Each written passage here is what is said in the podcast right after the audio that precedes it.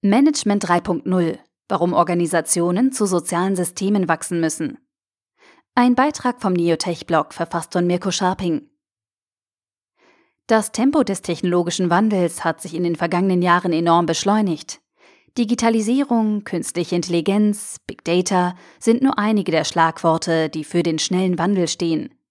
Dieser Geschwindigkeit an neuen Möglichkeiten und Herausforderungen stehen Managementstrukturen gegenüber, die offenbar am liebsten dem Prinzip der Kontinuität folgend am Status quo hängen. Als Konsequenz existiert eine hohe Nachfrage nach Managementstrukturen, die sich agil an den Markt anpassen und den Anforderungen der Arbeitnehmer von morgen gerecht werden. Management 3.0 ist ein Ansatz, den Mirko Scharping, Agile Coach bei Neophonie, näher vorstellt. Laut einer Umfrage von Bitkom haben 28 Prozent der befragten Unternehmen keine Digitalstrategie. Jeder vierte Manager sieht sogar die Existenz des eigenen Arbeitgebers durch die Digitalisierung gefährdet. Klar, die eine allen Wandel erfassende Organisation der Zukunft gibt es nicht. Genauso klar ist aber auch, wir müssen die Organisationen anpassen, denn keine Entwicklung bedeutet gerade in der heutigen Zeit Rückentwicklung. Beim Management 3.0 geht es vor allem um die Dezentralisierung von Entscheidungsgewalt und Optimierung der Arbeitsabläufe innerhalb eines Unternehmens. Den Mitarbeiter des 21. Jahrhunderts gilt es vernünftig zu integrieren und zu motivieren. Das bedeutet allerdings nicht nur freie Snacks und Getränke am Arbeitsplatz, sondern auch soziale Strukturen zu schaffen, die die Eigeninitiative fördern. In der Studie Organigramm deutscher Unternehmen geben 61 Prozent der Befragten an, dass Unternehmen mit flachen Hierarchien innovativ sind. Hierarchische strukturierte Unternehmen schneiden mit 33 Prozent wesentlich schlechter ab. Es muss folglich ein Wandel her. Gerade weil eine Mehrheit der befragten Fach- und Führungskräfte angibt, in einem hierarchischen Unternehmen zu arbeiten. Wie schafft es also ein Unternehmen, sich in eine agile und innovative Organisation zu wandeln? Kernthematik ist die Abgabe von Entscheidungsgewalt an Teamstrukturen. Denn ein Veränderungsprozess zu einer flachen und agilen Organisation wird nur durch einen Vertrauens- und Verantwortungsvorschuss erreicht. Das ist natürlich ein Prozess, der gerade bei Managern mit vielen Ängsten verbunden ist. Es lohnt sich allerdings. Eine Gruppe von Mitarbeitern steht den eigenen Prozessabläufen wesentlich näher.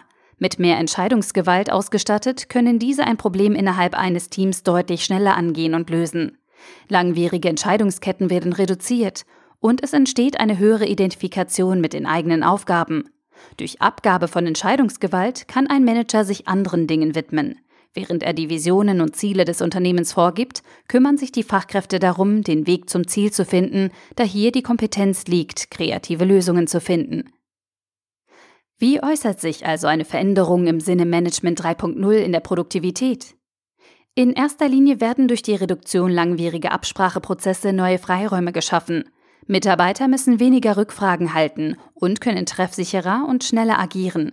Gerade hinsichtlich Effizienz, Termintreue und Motivation hat laut der Studie Status Quo Agile agiles Projektmanagement deutlich bessere Ergebnisse als klassisches Projektmanagement. Das liegt unter anderem daran, dass Herausforderungen lokal von Teams, die mit der Materie vertraut sind, gelöst werden. Stetig wiederkehrende Treffen sind innerhalb solcher Teamstrukturen besser umsetzbar und auf kurzfristige Änderungen am Markt kann deutlich effektiver reagiert werden. Zusätzlich fördern moderne Kommunikationsmittel wie zum Beispiel Messenger und Organisationstools die Absprache innerhalb kleiner Personengruppen. Mitarbeiter sind Menschen. Das klingt zwar nach einer Binse, in der Praxis der Unternehmenskultur, den man hierzulande oft vorfindet, fehlt allerdings häufig der menschliche Aspekt.